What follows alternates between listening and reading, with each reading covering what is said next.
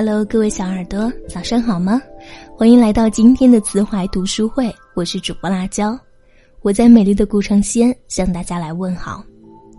今天我们要和大家来分享到的文章题目叫做《红楼梦》，告诉你一个人是怎么失去别人尊重的。作者百合。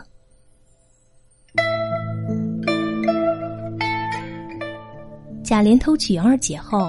小厮星儿卖力的向新奶奶演绎贾府诸事，介绍自己的岗位和职能时，说了几句话颇令人玩味。我是二门上该班的人，我们共有两班，一班四个，共是八个。这八个人有几个是奶奶的心腹，有几个是爷的心腹。奶奶的心腹我们不敢惹，爷的心腹奶奶的就敢惹。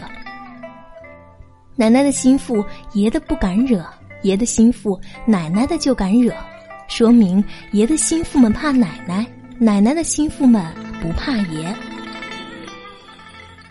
听起来觉得有点绕，简单说就是打狗还要看主人，下人们的态度折射的是主人在他们心里的地位。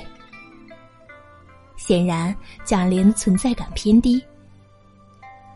贾琏为人公认的好。从不为难下人，不像凤姐，动不动就要将下人拉出去打二十大板子，或是跪上瓷瓦子，太阳下面晒一天；要不就威胁仔细你的皮。他与人为善，温厚大度，见过世面，言谈机变去的，偶尔有一点幽默和小滑头，不喜欢跟人争上下高低。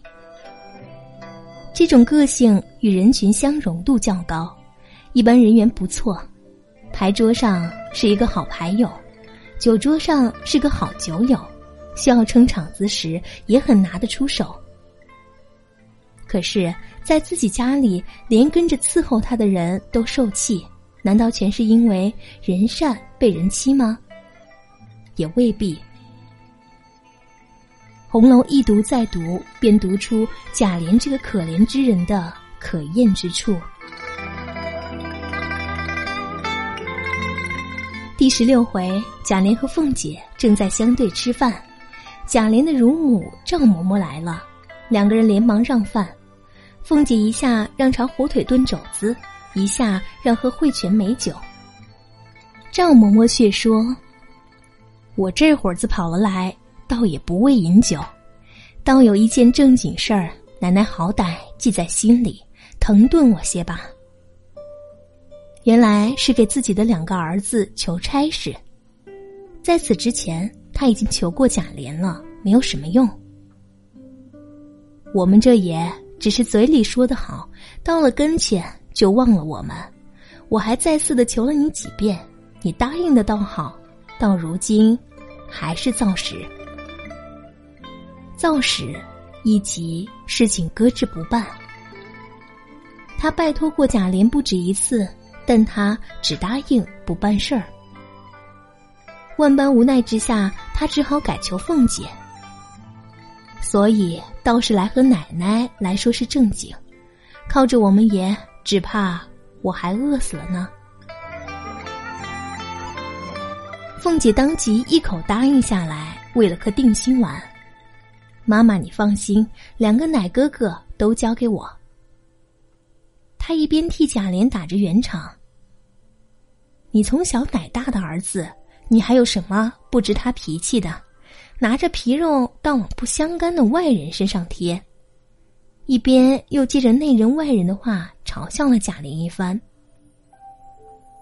张嬷嬷听得心花怒放，从开始的我不为饮酒，变成了痛饮。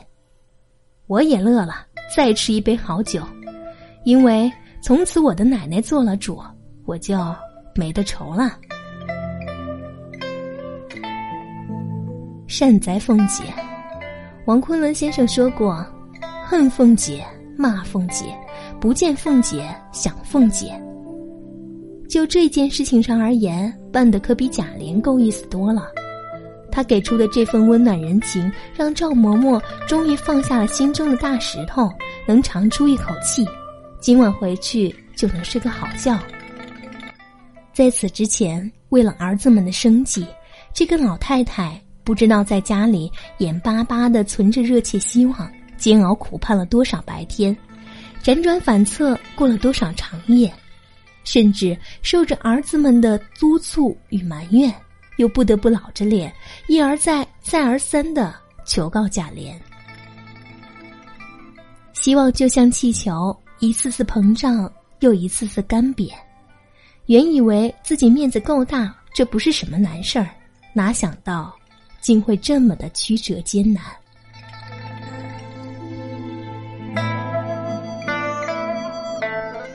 赵嬷嬷求托的这件事情，很让贾琏为难吗？在贾府，年老的仆人历来有体面，安排子女接班就业是不成文的规矩。奶妈们的地位更是不一般。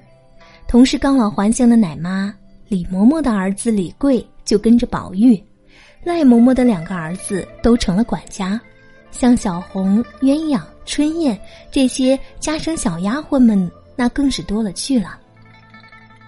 张嬷嬷想给儿子谋个差事的要求不违规，并非特例，就像凤姐嗔责贾琏时说的：“你疼顾照看他们，谁敢说个不字儿？”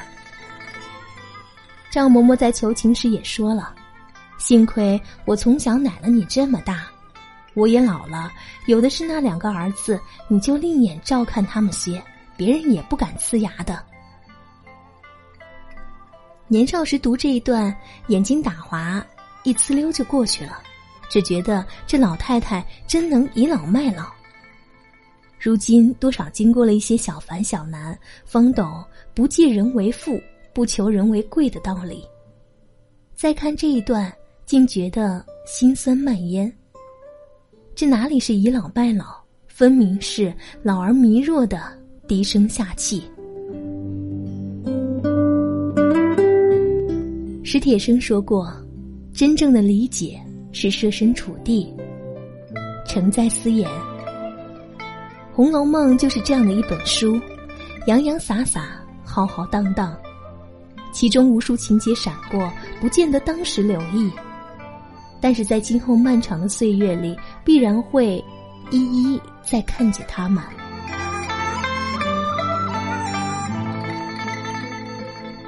我们再来回头说贾琏，此一刻的他，除了善笑吃酒，再不见往日的巧舌如簧，嘴巴里只剩干巴巴的两个字：胡说。不仅仅是胡说。凤姐是借玩笑揭露了贾琏的真面目，有一种拖延消极，叫冷漠不上心。当别人来向你寻求帮助，能办不能办做出判断后，尽快回复，视为教养。答应别人要办就守信，暂时有情况就回个话，不叫人傻等，视为厚道。执行力有时候是情商的问题，情商问题。又有可能与人品有关。你要知道，在你眼里可以放一放的小事儿，可能正是别人生活里的大事儿。深陷困境中的人们正如何寄希望于你？也许焦头烂额、茶饭不思，每一个小时可能都忐忑不安，甚至心急如焚。特别是那些在乎你、信任你的人，尤其如此。无论何种原因，拖延答应别人的事情，说好听点是缺少同理共情之心，本质上是没把求你的人放在心上，彼此之间不对等。如果是这样，不如不答应，不要考验人的耐心。当然，有意不办或者想借此做某种交换的，不在讨论之列。被凤姐暖热的赵嬷嬷。从今往后，在自己心灵的天平上，怎么不会偏向凤姐多一点呢？就算贾琏是吃自己奶长大的奶儿子，也会对前者多一层感激和尊重，默默在心里给后者减分。这样的事情还有很多，凤姐弄权专权不假。危重令行之时，对来求告的人决定帮助，便当即着手。比如对刘姥姥，一面说着大有大的艰难去处的话，一面出手给了二十两银子让他过冬，再给一吊钱雇车回去，为后来的乔姐积下了福报。利落可靠给办事是人们对他的印象，这样的人时间一长，别人怎么会不尊重敬畏他呢？而贾琏以他自己那拖沓的行事风格，下人们也只维持一点表面上的恭敬罢了，威信是不大有的。想要失去人们的尊重，很简单，承诺别人的事情不守信、不了了之，让别人知难而退或心冷心寒就行了。第二十四回，宗族穷孩子贾云想在贾府求份差事，先找贾琏。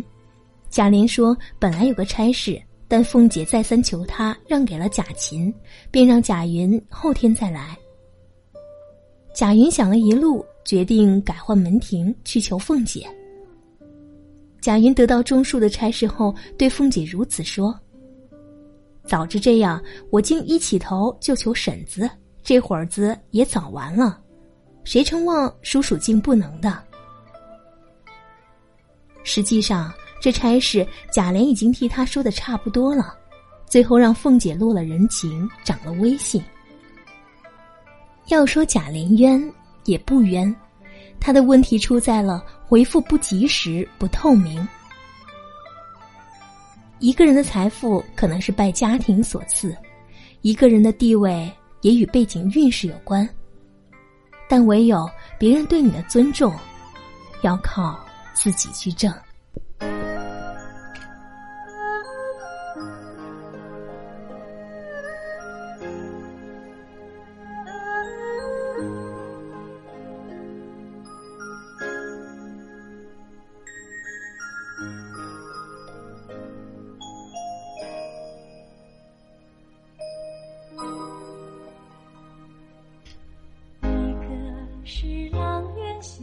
今天的文章就和大家分享到这里了。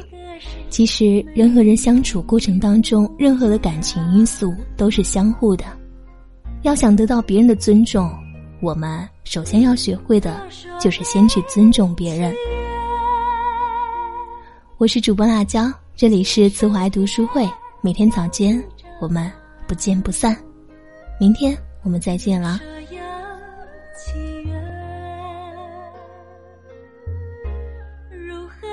是种虚幻。